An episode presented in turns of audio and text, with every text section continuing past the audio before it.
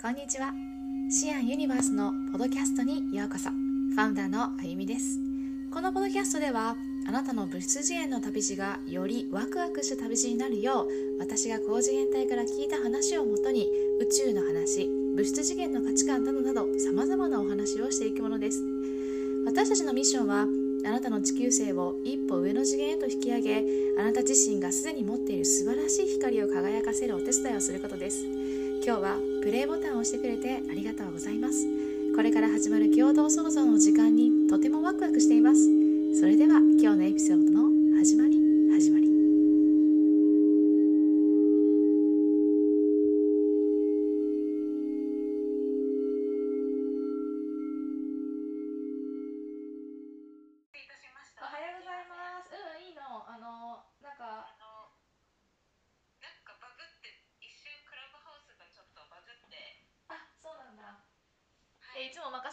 ったから大丈夫大丈夫。いいつも任せっきりだったからあらと思って。大変失礼いたしました。いやいや大丈夫大丈夫。はあどうですか？ご気分いかがでしょうか？えっと、楽しいです。なんか、新しうんい経験を最近させていただいて、えー、なになになに気になる？えーっと、また聞くわ いや、これちょっとみんな聞いてる人もここ、あの、なんか、大したことではないんですけど、うんうん。なんか最近久しぶりにちょっと夜遊びを。あらさせていただいて、あらでなんか、なんか久しぶりに、なんて言うんだろう、あのー、シングルの人ってわかります独身だから、もう普通、なんか私が今、やっぱ一番ハングアウトしてる人って、あの、お子さんがいらっしゃる方がほぼ99%を占めてるんですね。うんうん。すいません、ちょっとうるさいですよね。大丈夫だよ。ね家族がご飯を食べてるっていう超普通のいやいいよいいよ。そんなもんだよ。そうあまあそう。それでなんかこう久しぶりに遊んででうん。なんかこうあのすいませんもう今本当バッタバタでちょっとあの、まあ、そういう感じであとこの話はあと番外編でこのちょっと終わった後にあの残れる方どうにしあのする形でもいいですか？本当にいいよあのちょっと結構。語りたい。すいません。えっと、はい。ということで、えっと、僕本日、あの、お金と教育のお話ということで、はい。はい、よろしくお願いし願ます。いしますなんかね私のシアンでいろんなセッションとかいろんなねあのこう何？皆さんがこうきいい気づきが出るようなそんなことっていうのをいつも思いしてるんだけれどもなんかねやっぱさこうさ一歩ね踏み出せない人たちが多いんだよね。でそれってなぜかなと思うとセッションにお金がかかるそれが高いからとか言ってそのやっぱお金の問題で自分自身のねあの行動が制限されてるっていう人がとても多いなって感じたの。でこの間インスタのストーリーでお金についての質問ってのをしたわけ。でそしたらやっぱり半分以上の人が自分のあのお金のせいでやりたいこととかあと買いたいもの我慢してるやりたいことできないでいるっていうわけ。で中にはこれは面白かったんだけどお金による制限はありませんって言ってんだけどじゃあ今の仕事をあのはお金のためにやっていますか？って言ったらはいっていうふうになるわけ。だからあなるほどねってこのお金っていうのは、まあ、わかるけどすごくなんていうの私たちを制限してもっと自由に遊べるもっと自由に楽しめることを制限するものなんだなってことがこれで分かったんだよね。だけどさお金っていうのはさなんかエネルギーなんだよね。だから紙に集中すると本当にないっていう風になっちゃうんだけどなんていうのかな無限のさなんかあのなんていうあれリソースってなんていう？ほら無限のさ自分を輝かせるための材料なんだよね。だから必要な時に必要なだけ入ってきてるはずだしやりたい時に来てるはずなんだけどなんだろうねお金がないお金がないって言って。でそこがなんでかなと思ったらああと思って日本の教育だって気がついたわけ。で今日は聞いてみたいのはひとみさんに聞いてみたいのはアメリカはどういうお金について教育してるのかなってことを聞いてみたいなと思って。日本だともう子供の時からどんな職業になあの就きたいですかっていう質問が始まってお金を稼がないといけないって言ってであの権利のことは言われないんだけど義務国民の義務はってことを徹底的にこう教えられるわけね。テストでも書かされるし。アメリカはお金のことについてどういう教育してるのかな。えっと私でも私自身がうん。小学校、中学校高校は日本なんですよ。うんうん。だからあのなんていうのその義務教育的なことをアメリカで受けてないんですね、うんうん。だからで私も今子供たちを学校には通わせているけれど実際どんな教育を受けているかっていうことはなんていうんだろう。見てないうんうんうんので、うん。なんかでも感じるのはやっぱりその学校がっていうよりもご家庭のそのなんか家族周りにいる人のお金への意識が結構今のあ子供たちなんか見てると子供たちに限らずやっぱそういうのが一番なんていうんだでなんかこうね。なるほどね。なんかこうお金に対するリアクションとかそれがなんていうんだろう例えばもうなんかこの前感じたのがご飯を食べててうんうん。もう食べきれない。もうこれは食べきれないから残すっていう特にアメリカとかだとすごいたんまり量がボッとくるじゃないですか。うんうんうん。でなんかそれをなんかなんていうんだそういう時にこう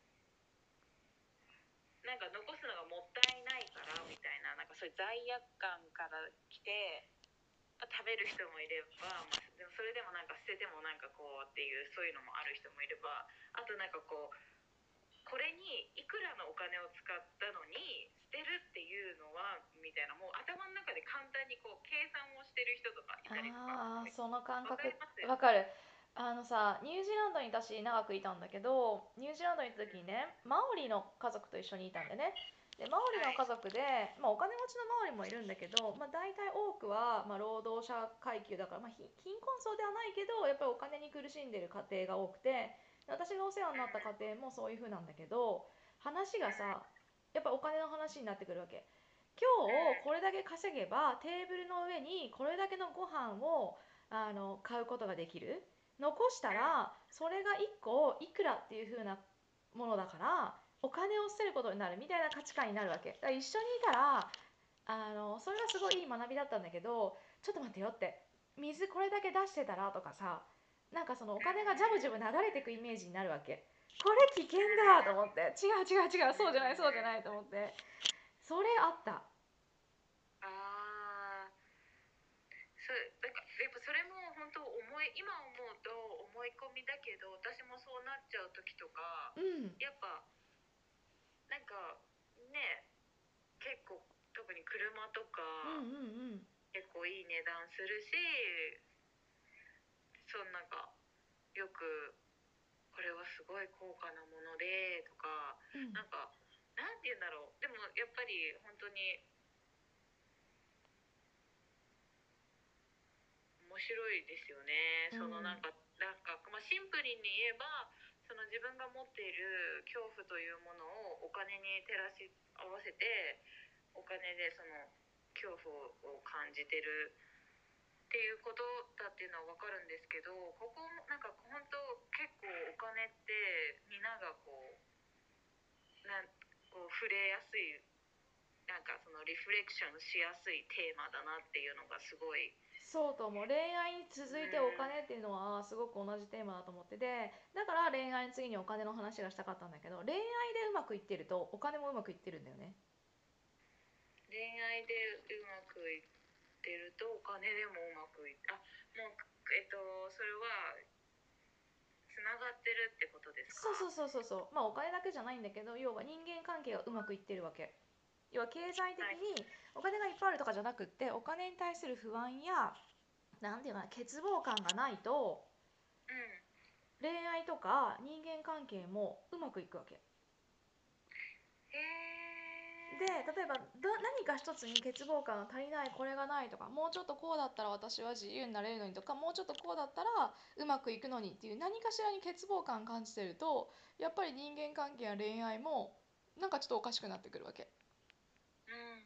でちょっと違う例で言うと私の場合仕事をたくさんやってるからあの一つの仕事が忙しくなると他の仕事も忙しくなるわけ。例えば論文出さなきゃいけない時期になるとえこっちのなんかセッションの申し込みがめっちゃ入ってきたとか。でも論文書かなくていい暇な時期になるとセッション何もないみたいな。ずっと暇みたいな。ああそうなるほど。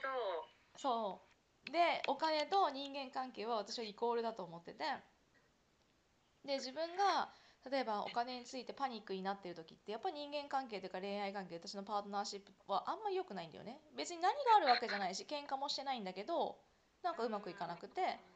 でもお金に対して別にまあ今はそういう感じなんだけどずっと何年も。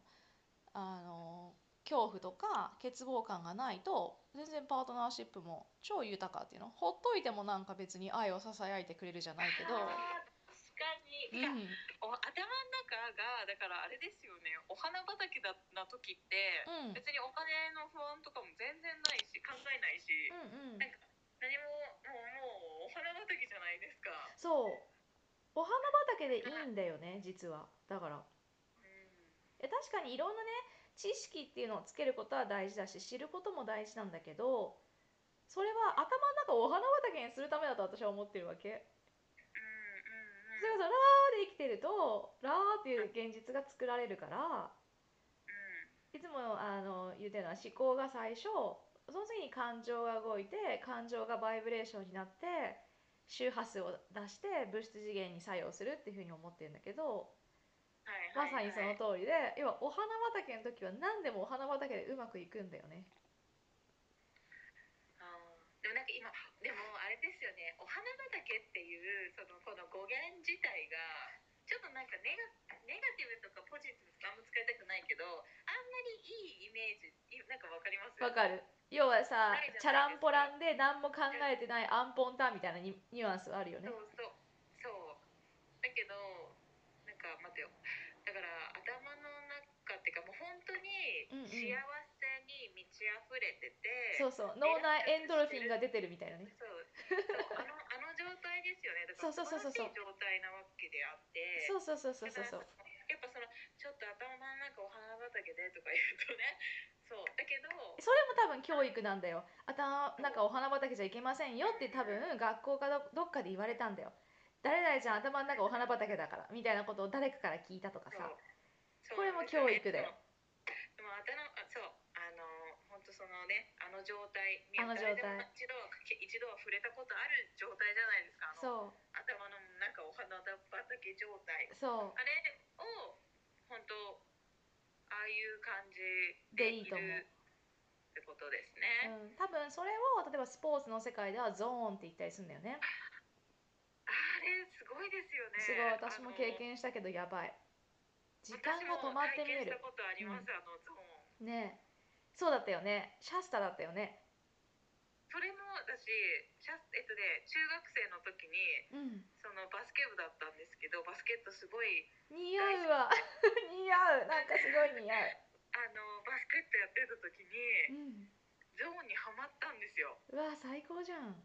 そしたらでもすごいなんかそこがまたあれだったのが私はゾーンにはまってうんうんうんうんートを打ってそのシュートが綺麗に入ったんですよね。うんうん。それであってもうそのゾーンに入ったって思った瞬間って戻った瞬間っていうんですか？にそのコーチだった人はなんかもうすごいなんて言うんだろう分かったんですよ。私がゾーンに入ってたことあーあるかもね。今うん。今の覚えとけよってめっちゃ言われて、ああなるほどね。なるほどね。でそれがそれもまたなんかすごい感激だったんですよね。いいねいいね。すいませんなんかあのうちのベンジャミンがちょっとすいません。本当にすみません。めちゃ面白い。まああの家族がいるとねそうだよね。そそれを教育でさ日本はさノーってするでしょ？それおかしなことだと私は思うんだよね。もちろんセミナー会場で子供がねわーわー騒いでるっていうのはどうかおかしいとは思うけどセミナー会場に子供を連れてこないでくださいっていうのはあのね私はねちょっとね反対派で子供も一緒に聞けばいいっていうことなんだよね。で子供が聞いちゃいけない話なんてのは実は存在しないと思っていて何かっていうと魂レベルでは大人も子供もなくてただただ私たちは物質次元に長く居座ってるだけだから子供だってあの聞いてもいいんだよね。っていうことで私は子供の時からうちの母とその添加物とか薬害の勉強をずっとしてきて小学校2年生の時にもなんかそういうセミナーにずっと聞いてたんだよね。で今自分の価値観っていうのはあのそういったことをベースに、まあ、その時は小学校のもう2年生だったからそこまで小さくなかったんだけどベースに作られてるなので子供が聞いちゃいけない話っていうのは多分ないと思う。例えばこれはさちょっと究極論の話言うとでもセックスの話もそうだけどおかしなさなんかさパロディみたいな悲鳴事みたいないやらしいことみたいなことするから子供に見せれないみたいなほら AV とかね。あれおかしいと思うんだけどちゃんと性教育ってことでさ子供は3歳から恋愛できるんだから脳科学的には教えとかないとやばいよね。だからおかしなさ性癖がある人がいっぱいいるんだと思うわ。学校で変なそれこそ変な教育？友達同士でなんか変なことを教わる？小学校5年生の時にどうやって子供が作るか知らなかった男の子いてびっくりしたもんね「えー?」とか言って「そんなことするの?」とか言って。どういう教育受けてんだと思って。でもその子の家庭おうちお医者さんだったんだよね。まあ不思議。で有名な俳優さんのがおじさんなんでだったかな？名前言っちゃうとバレちゃうからあれだけど、うん、だから子供と一緒にってできるのは最高だよね。うん。そうなので多分聞いてる人もあのあおかえり。すみません。おかえり、今ねあの子供の話してたの。勝手に。はい。あのあの聞いてました。あいいねじゃあ。はい いや本当に。教育ってはい。教育って本当に大事で私教育が全ての悪だと思ってるから人類学で言うとねあの心理学と教育学はねある種敵なんだわ。敵って言っちゃ変だけど好きじゃないって言ったらいいのかな。なんでかっていうとそう教育っていうのはピュアなもうこ大え？一つだけの唯一絶対の正しい教育っていうのが存在するって考えて子供には教育をしなきゃいけないってことを言うから反対なんだよね正しいとか間違ってるはないからさ多様性はあっても、うん、で心理学もその私たち人類学っていうのは社会がその人の価値観や考え方や行動規範っていうのを決定するっていうふうに見方をするわけね。例えば女の子は女の子に生まれるんじゃなくって女の子として育てられるから女の子になっていくしスカートを履きたがるし化粧したくなるしピンクが好きになるみたいな。それはもう家庭だけじゃなくて社会全体がそのような思考になってるからあの何？そうなっていっちゃうんだけどもあの LGBTQ の話はちょっと置いといてね。であのそうすると心理学はどうするかっていうともう生まれた時から女の子は女の子思考をするような脳みそとか心理状態にあるっていうことからスタートするわけ。それってさみたいなじゃあ言語でそれを当てはめてみると日本人は日本語をしゃべるような脳みそで生まれてくるのかったら違うよね。だって日本で生まれ日本じゃないアメリカで生まれ育ったさ日系人は英語しゃべるぜって。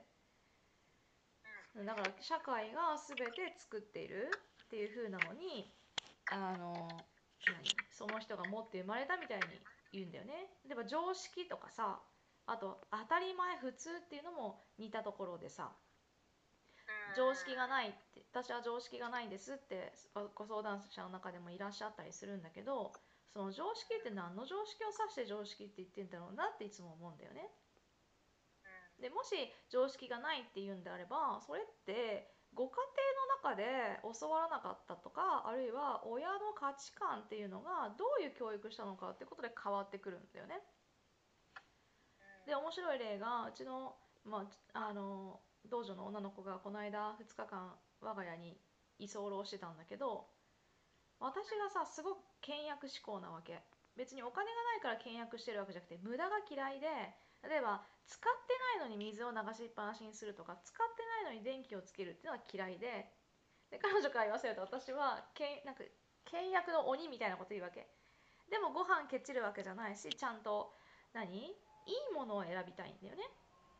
だから多分価値観の違いなんだけどでまあそそれはちょっと置いといたとしてちょっとずれちゃったんだけど私からしたらさ家に帰ってくる時に何時に帰ってくるとかご飯どうするっていうのは連絡するっていうのは私の中のこうなある種さしてほしいことまあルールなんだよね。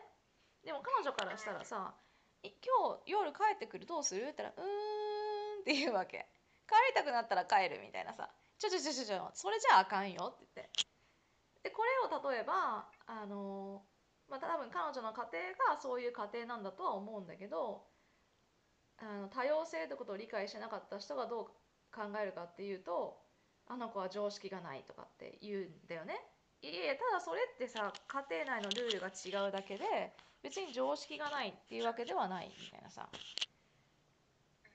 なんかちょっと難しい話だけどだから家庭によっていろんなルールがあるんだけどまあまあまそうなんですよ。なあだっそうてまあどういう本当にそうです。常識っていうのは人それぞれ人それぞれ違ってうん。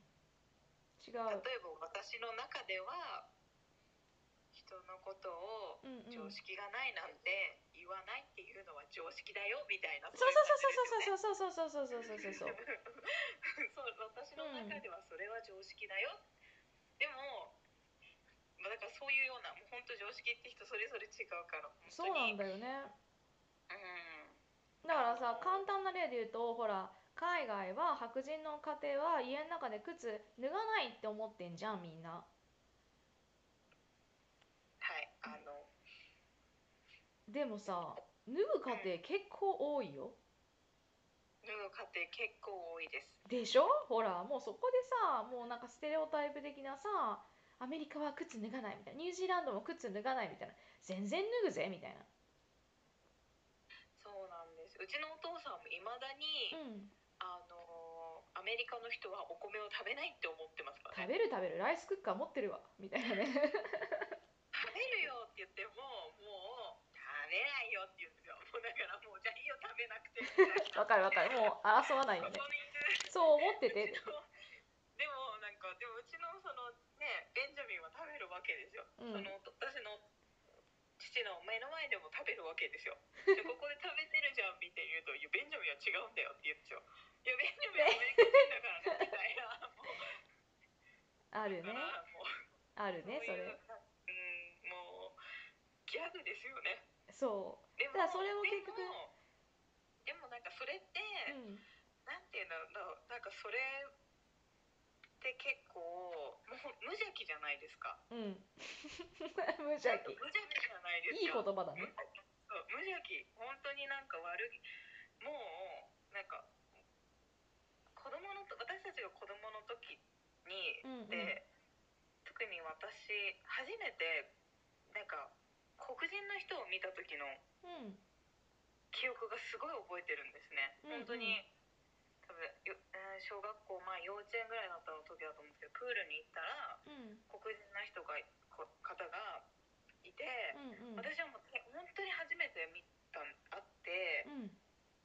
なんて言うんだろう。多分なんかびっくりしたんですよ本当に。うん。なんかなんて言うんだ多分今までその映像ですらも見たことなかったのかな。でなんかえ？って思ってお母さんに「あの人なんか日焼けしすぎちゃったの?」みたいな。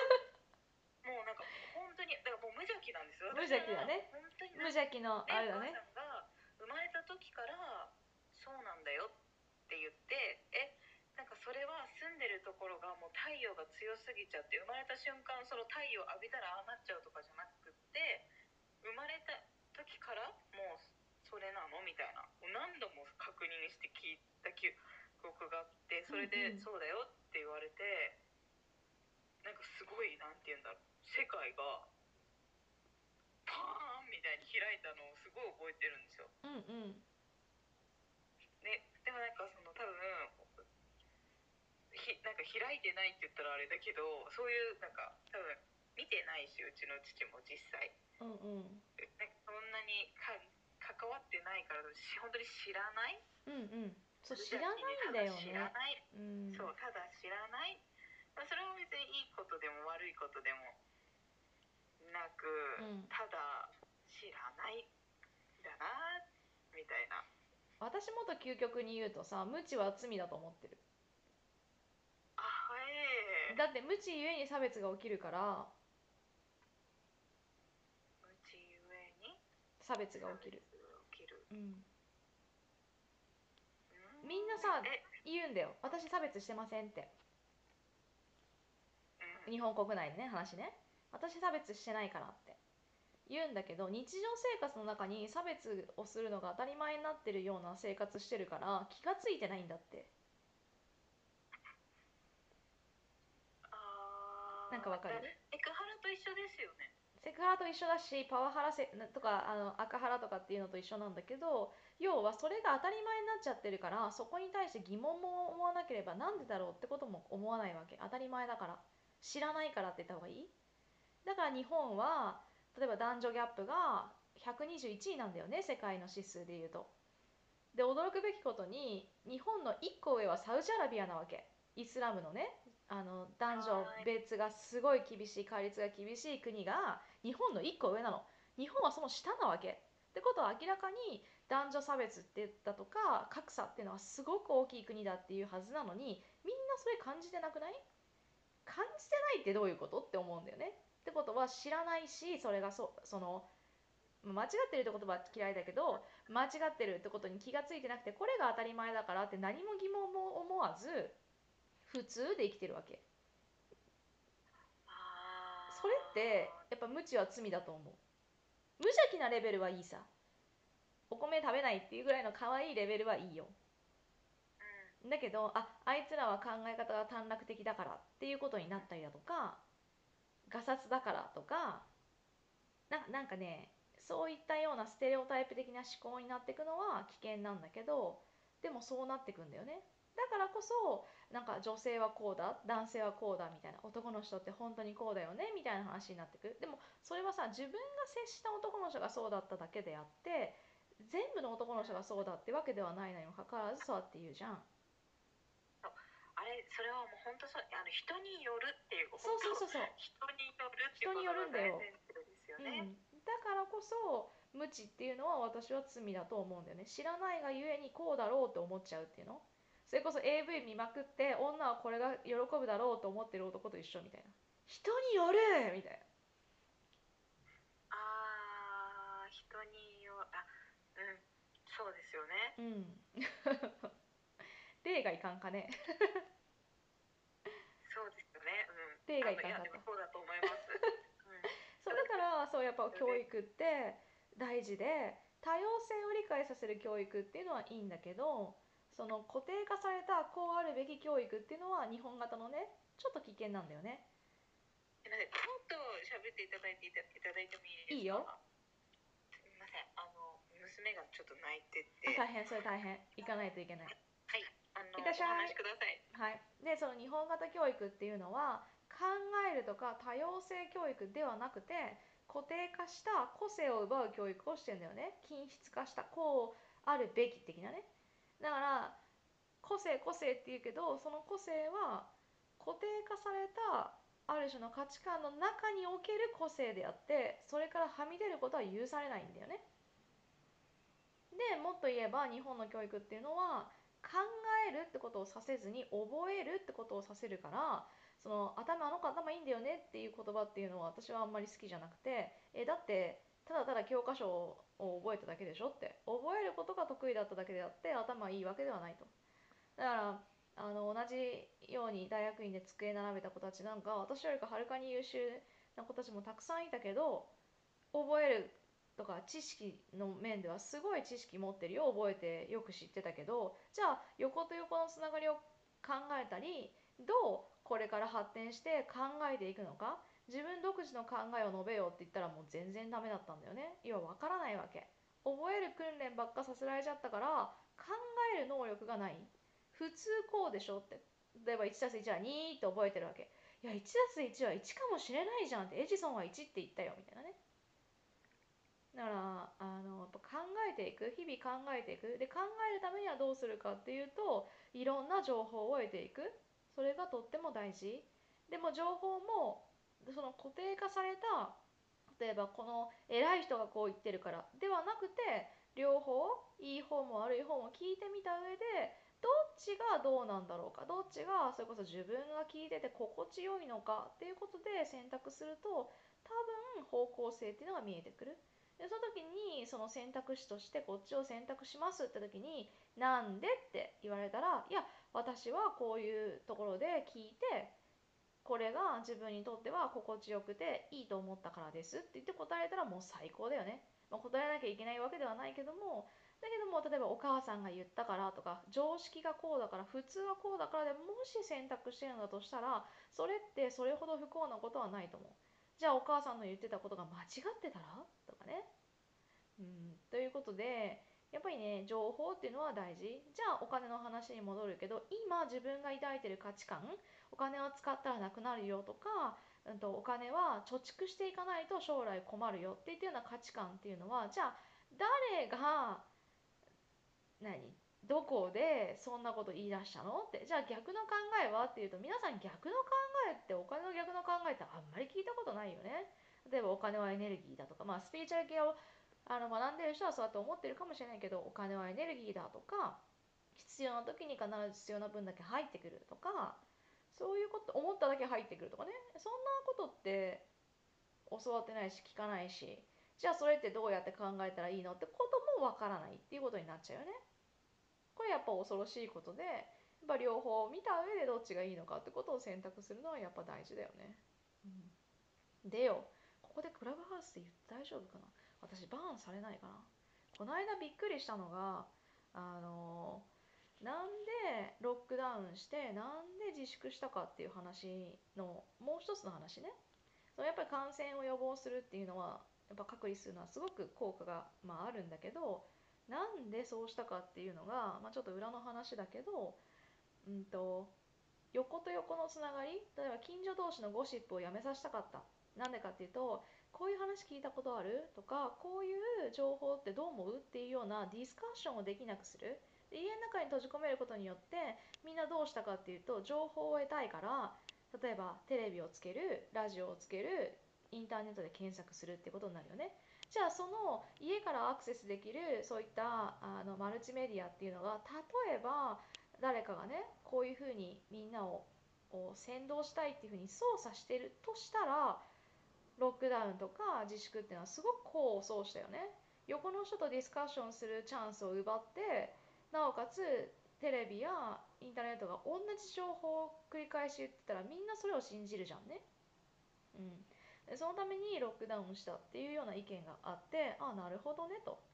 で選挙戦の時にさあの Google とかそういったのがあのトランプさんに優位じゃない検索内容を上位に意図的にしてたっていうことはもう明らかになってる事実だからさ。おかえり大変すいません。あのグランマンがメガネが見つからないって言っててメガネを一緒に探すという。いいよ。グランマンのメガネを探してましたグランマのメガネはあったのかな？えっとはいカーテンの後ろに隠れててこのクソカーテン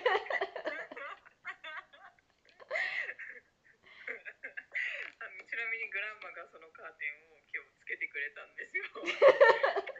そういうネタみたいな感じで面白くて。もう何とも言えないねそれは。ほのぼのして。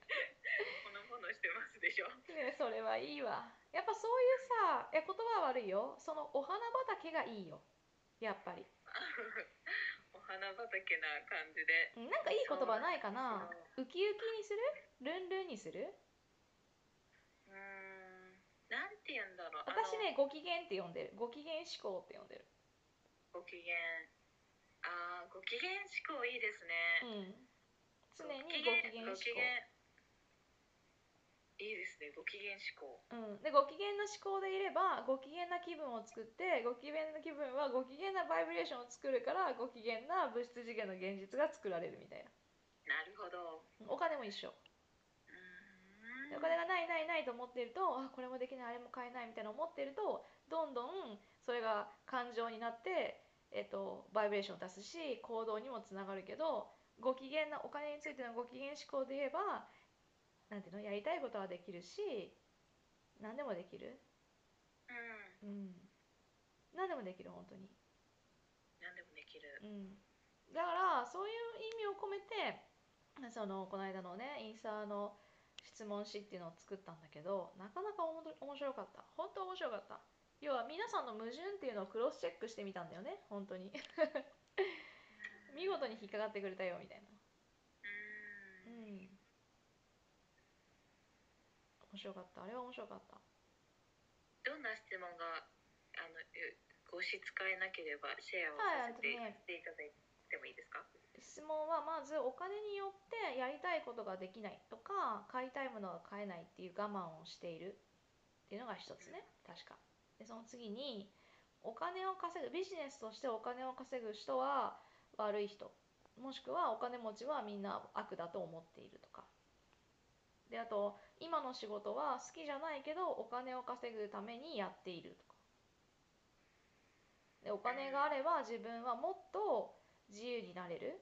もっとその好きなことができたりなんていうのかな幸せになれるとか。うん。あと何聞いたかな。まあそんな感じ。56個聞いてみてそうそうクロスチェックしたんだけどそのお金についての制限はありませんって言ってる中の人中の人の中では例えばうんと今の仕事はお金のためにやってますって言ってた言ってた人もいたし例えばあのお金についての制限はありませんって言ってるくせにお金があればもっと自由になれるみたいなことも言ってる人もいたわけ。ああはい。そうするとクロスチェックしていくとあれれ？っていう答えが出てくるっていう感じ？そうですよね、うんうんうん。でもなんかやっぱその不安が出てきた時ってやっぱその自分に一致してないじゃないですか。自分じゃないじゃないですかそれって。そうそうそうそうそうだからやっぱそうなった時にグラウンディンググラウンディング。センタリングセンタリングですよね。そうと思う。でよサウンドヒーリングがとっても大事。と私は思うんだよね、うん。まあ瞑想もいいけど瞑想してるとみんなあのプロじゃない限りいろんなこと思い浮かんじゃってやっぱネガティブ思考のネガティブ再生産になっちゃうからサウンドヒーリングだったらただ聞いてさ音になんていうの？共鳴していく体を。うん。だからそうなんですよね、うん。あの楽楽って楽いうかにできる。本当に楽にメディテーションできる、うん。ただただねとか言っちゃダメそだけど。ういいよ。ただ本当にあのだらだら寝てればいいだけだから聞いて。で何も考えず音の響きに体をこう何委ねてぼーっとしてるだけでいいからそれって究極のメディテーションなんだよね。もちろんサウンドヒーリングがベストとは言わない。ただ一番というかうん数ある中でね。そうそう楽な方法の一つだよねとは言えるよね。うん。うんでサウンドヒーリングやってるからね。ふふ。そうですね。そうそうそう。でそうセンタリングとかねグラウンディング。辛い時こそやった方がよくてまあ誰かにやってもらってもいいし自分でやってもいいしそれはもう本当に自由なんだけど。ということで宣伝があります。ね、6月日本に帰ってくるもんね。はい私6月帰ります。で名古屋と東京と名古屋2回ぐらいやりたいんだけどできそうかな。うちのさイベント担当が2回やりたいって言ってて、えっと日程やりたいです。やりたいんですけどうん6月の終わりだよ。えっと7月のうん。いつ頃かまあ決めやりましょう、見つけます。見つ見つけるっていうかあると思います。うん、え名古屋は6月でいいんだよね？6月の終わりで。はい。6月の終わりで OK 大丈夫ですか？OK はい。明日ね会場の下見に行く予定。この間会場の下見ちょっと時間がお断りになっちゃって明日下見に行ってきます。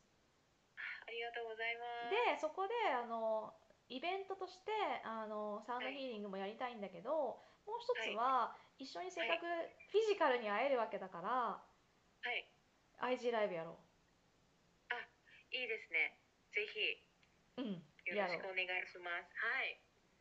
やりたいです。う。ではお金と教育の話はここらいでふんわり終わっておいて、はい。で7月に私、うん、とお金に関するマインドセットコーチングっていうのもあの出す予定なのでもし興味があればぜひって話なんだけど。はい、それが宣伝でですさあはい戻ってあとはい20分ぐらいあるのでその夜遊びの話を聞こうじゃないか。え、マジですか？え、うん20分もかかんないですよ、本当に。ただ、あの、そう、ただ、なんか、あのマッシュルーム初めて食べたっていう、ただそれだけの話えだった待って待って待ってって。待ってそのマッシュルームっていうのはマッシュルームって本当あのあのキノコのマッシュルームかあっちのマッシュルームかどっち？すべてはキノコですよ。あキノコね。よかった安心した。そっちか。でも、そうです。あの、皆さんが想像されてるうん。マッシュルームです。あマッシュルームね。分かった分かった。はい。どうだった？いや、なんか、それが、あのーマッシュルームはさすがにね食べたことないのよ私。マッシュルームは多分多分っていうか、まあ、その前に私お酒もねマルガリータ3杯飲んで結構いったね。そそうもうマルガリータ3杯でもう結構もうねよハイテンションだね。いいっすよみたいな感じで、こんなマルガリータ3杯なんて久々に飲んじゃいましたよみたいな感じの状態でもう葉っぱも吸ってて それでなんかうわいっぱいいっぱいいったねそれ。そっからのマッシュルームだったんで全然なんか私的には何にも感じなかったって言ったら嘘だけどなんだろう行き過ぎだね。こう やりすぎだね。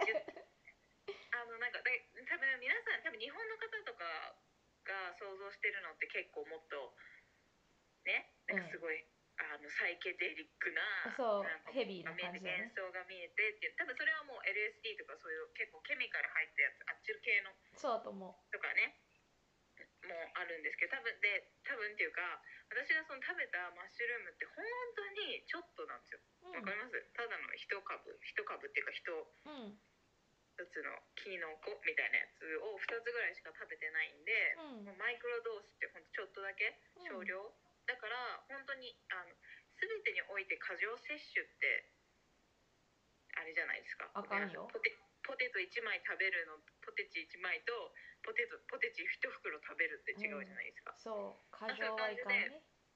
そうあのたなんかその一緒にいた友達はもうしょっちゅうしょっちゅう食べてる人でなんかあなんもかんなんかあんまりあれかもみたいに言ってたらこれ一袋とか食べたらもうすごいトリップするけど、うん。いそれその本当少量だったら全然ハッピーになるだけだよみたいな、まあ。でももうもうすでにハッピーだったんですよ私は。もう。そりゃそうだ。お茶そんだそんだけさマルゲリータ飲んで葉っぱ決めてたらそりゃそうだ久しぶりに遊んでってもうもうすでにすごいハッピーだったから。そう。だけどなんかこうなんだろう。まああそこにはもう本当愛しかなかった。っていういいこと言って終わらせみたいな。本当に愛しかなかった。それは多分あの何もわからない人が聞いたら本当に危ない会話だと思う。ああのなんかあのー本当になんていうんだろう。みんなで愛を触れる。愛愛なんかみんなんか愛を伝え合うみたいなダメだ。あどんだけ言ってもだんだん泥沼にはまっていく。ちょっと待ってなんかそういうなんかあのなんかへあのなんかこう言葉でうんうん。伝えられなんかつ変になっちゃう違う。だからやったりとかそういうことはしてないですよ。いやわかるよわかるよ。だから説明しようとすればするほどどんどんおかしな方向に行くってやつそうただなんかこうただじゃないただこうもう本当に話してみお互いの愛に触れて振動してって感じです。本当なんかこう優しさとね。優しさとそう愛そのに触れて批判とかなくね攻撃もなくそう。なん愛とメンバ調和のーもそういうなんかやっぱうんうん。もう愛なメンバーだったんでこうもうあ愛だよねみんなみたいな。愛ですよねつってなんかこうあのそういう感じでした。なるほどねっていう本当ほらもう6分で終わっちゃった。そんなあのー内容でしたね。でもなんか楽しかったです。ねいいね。なんか久しぶりだったんですよね。その、うんうん。なんかシングルシングルの人たちと会って、うんうん。なんかこうお母さんまあもちろんみんな私が子供いることも知ってるし、うん。もち子供の話にもなるんですよ。うん。それ私の娘が好きなやつとか私の息子がとか、そういう話には全然なるんですけどでもなんかここにいるのは母でない。母だけど母をお休みしてる時の私みたいな、うん。いやその時間は絶対大事だよ。だってお母さんとかさ女とかさ日本人アメリカ人である前に自分自身ってあの真の方ねだからたまには脱いで自分自身にならんといかんのだよね。だけどそこも教育でさ母親だったらこうあるべきとかさこうすべきとかってこれも教育だよね。っていうのでやっぱがんちがらめになるわけさ。そうなんですよ、だからねね。自分自身であるべき。では私そっちのべきはべき。自分自身に戻れる方法を違う四六時中自分自身であったらいかん時もあるよ。もちろん演じなきゃいけない時もあるからあの四六時中自分自身になっちゃうとこれは自分自身じゃなくてエゴの方でさわがままになっちゃうからそうじゃなくて自分と自分が調和した状態自分が常に心地よい状態であれば子育ても人間関係もうまくいくんだよね。でもそれが例えばエゴが出てきたり自分が調和しなかったりするとパートナーに「なんでこれやってくれないの?」みたいな「もっと愛して」みたいな。なんていうの？本当にあんた私のこと愛してるの？みたいなそのなんていうのね承認欲求の確認の試合になっちゃうんだよねうんそうするともうどっちもこっちも辛いになっちゃったりするし。えそう。私なんか昔そういうこと言ってたよ。まあ大体みんなそうよ。そうやって教育されてるから。えなんか、うん、言ってたよ。言ってましたよね、うん。言ったことある人います？いねえよとか言って。いや私言ったことないっていう人がいたらそいつ嘘だと思う。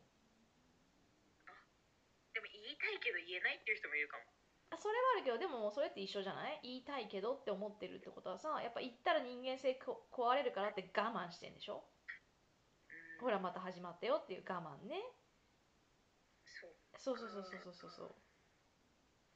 だから何にしても私たちのシステムはその前話したその重たい波動を出すように組み込まれてるんだねシステム的に。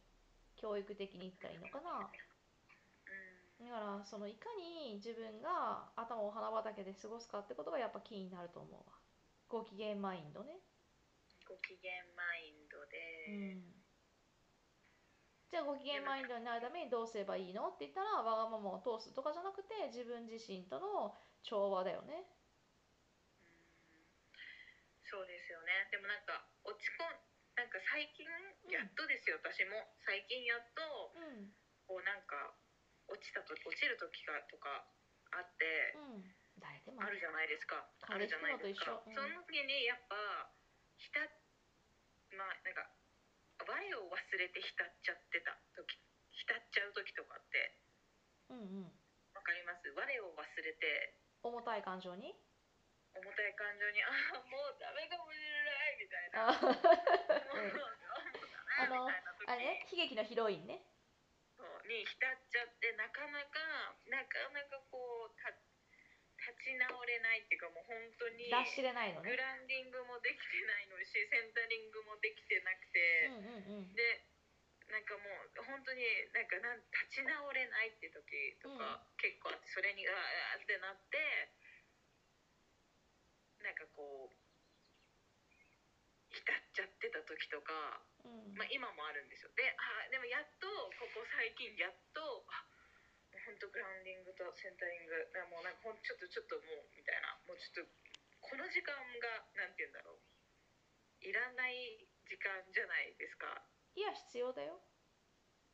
でもそこずーっとなんかなんだろう。いつまでやってたらいつまでもうーってなっちゃうんですよ。それはダメでもでもそうやって重くならないと重くなればなるほど今度軽い方が分かるからこの物次元は二極化の世界だから重たい経験をすれば軽い経験ができるんだよね。だからその経験は大事なんだよ。